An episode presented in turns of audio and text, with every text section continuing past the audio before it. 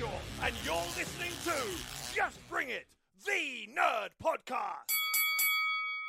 Hallo und herzlich willkommen zu einem neuen Just Bring It Podcast und gleichzeitig zu einem neuen Fantasy Booking. Wir sind gerade wieder ein bisschen im Lauf. Wir haben Monday in the Bank hinter uns. Wir haben den Weg von Gunther Richtung WrestleMania hinter uns, wo ja auch ein Teil dieses Themas hier wiederfindet. Und jetzt kommen wir zum Thema der neue WWE Championship. Wer kann bei Night of Champions darum antreten? Wen sehe ich hier in dem Match? Und wie begründe ich, dass diese Wrestler in dem Match drin sind? Dafür habe ich mir mal angeschaut, wer denn alles ehemalige Champions sind.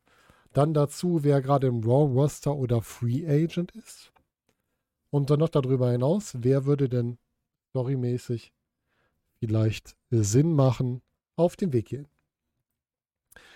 Gucken wir doch einfach mal durch. Wer wäre denn prädestiniert? Fangen wir doch mal an bei einem, der ehemaliger Champion ist. Ich habe das Ganze noch so ein bisschen sortiert. Und zwar haben wir als ehemaligen WWE-Champion zum Beispiel John Cena.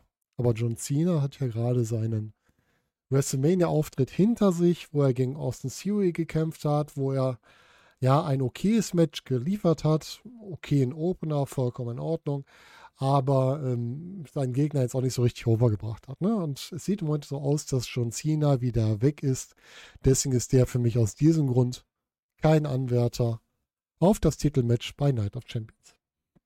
Schauen wir weiter in der Liste der ehemaligen Champions. Ein weiterer ehemaliger Champion ist Randy Orton. Randy Orton, natürlich ehemaliger äh, WWE-Champion, leider aktuell noch verletzt. Ist eh die Frage, wie schnell er und wie er zurückkommt. Aber mit seinen 680 Tagen Regentschaft in Summe wäre er sonst natürlich ein Kandidat gewesen.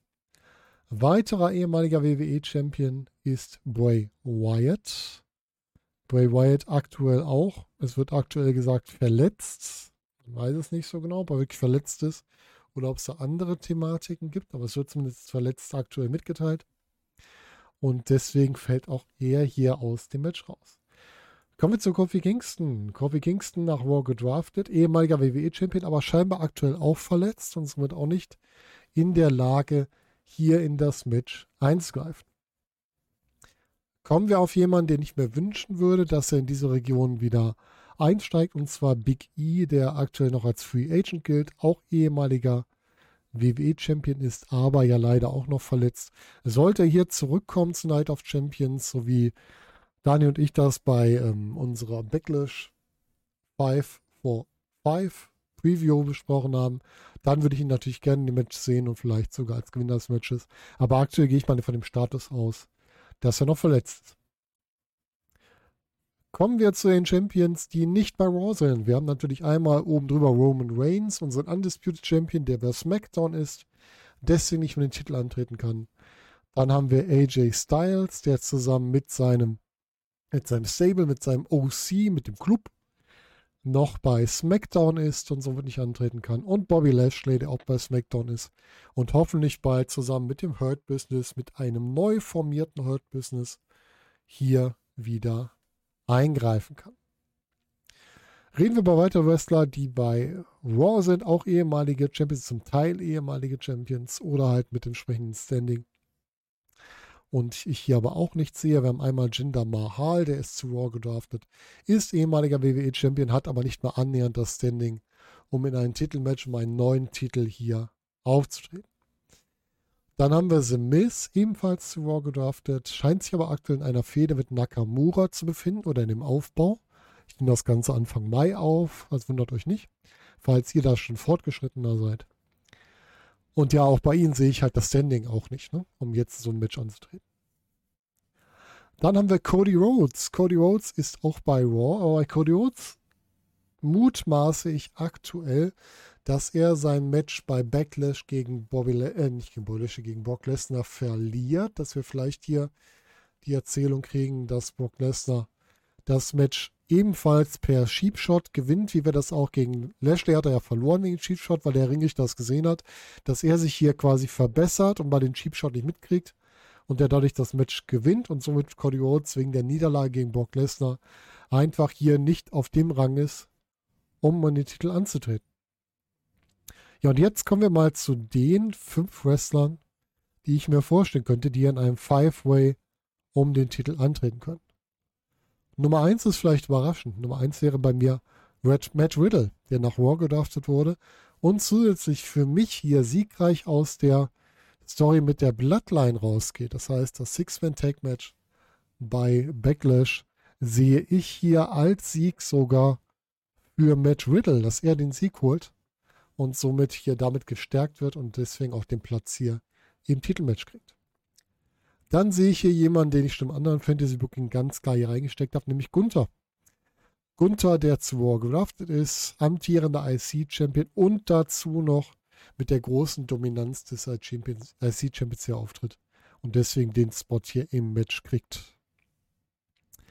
Dann sehe ich einen Rückkehrer, der auch ehemaliger Champion ist und zu Raw gedraftet wurde, nämlich Drew McIntyre, den wir hier im Match sehen und somit auch er die Chance auf den neuen WWE Championship.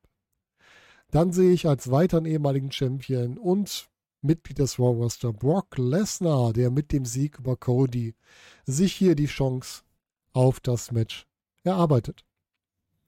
Und zu guter Letzt haben wir noch jemanden, der sich jetzt einen Sieg über Omos holt, auch bei Raw ist und dann auch als ehemaliger WWE-Champion hier in das Match geht, nämlich Seth Rollins.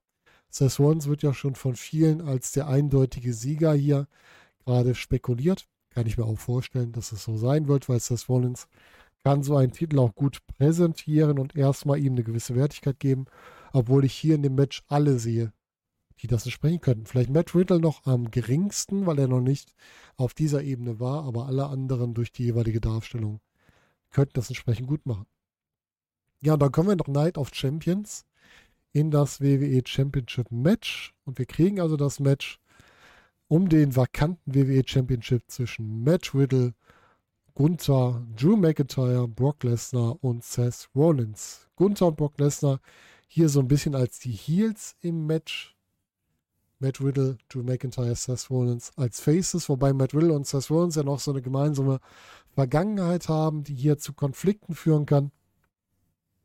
Und die man dann auch später nochmal aufgreifen kann, weil Seth Rollins ist für mich immer so ein bisschen, der ist für mich halt immer so schwankend zwischen Heel und Face, so eher so ein, den könnte man gut als Tweener einsetzen, aus meiner Sicht. Der muss kein klares Face sein, der könnte so ein bisschen in der Mitte sich bewegen, da wo sich auch ein Gunther langsam hinbewegt, finde ich, weil der über die starken Matches so stark überzeugt.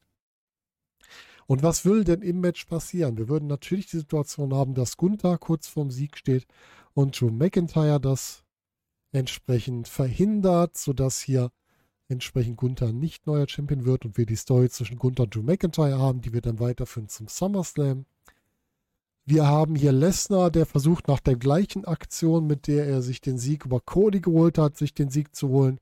Da kommt aber Cody rein, macht den Save und die beiden brawlen sich aus der Halle. Das heißt, damit nehmen wir Brock Lesnar raus und bauen das finale Match zwischen Cody Rhodes und Brock Lesnar für den SummerSlam auf.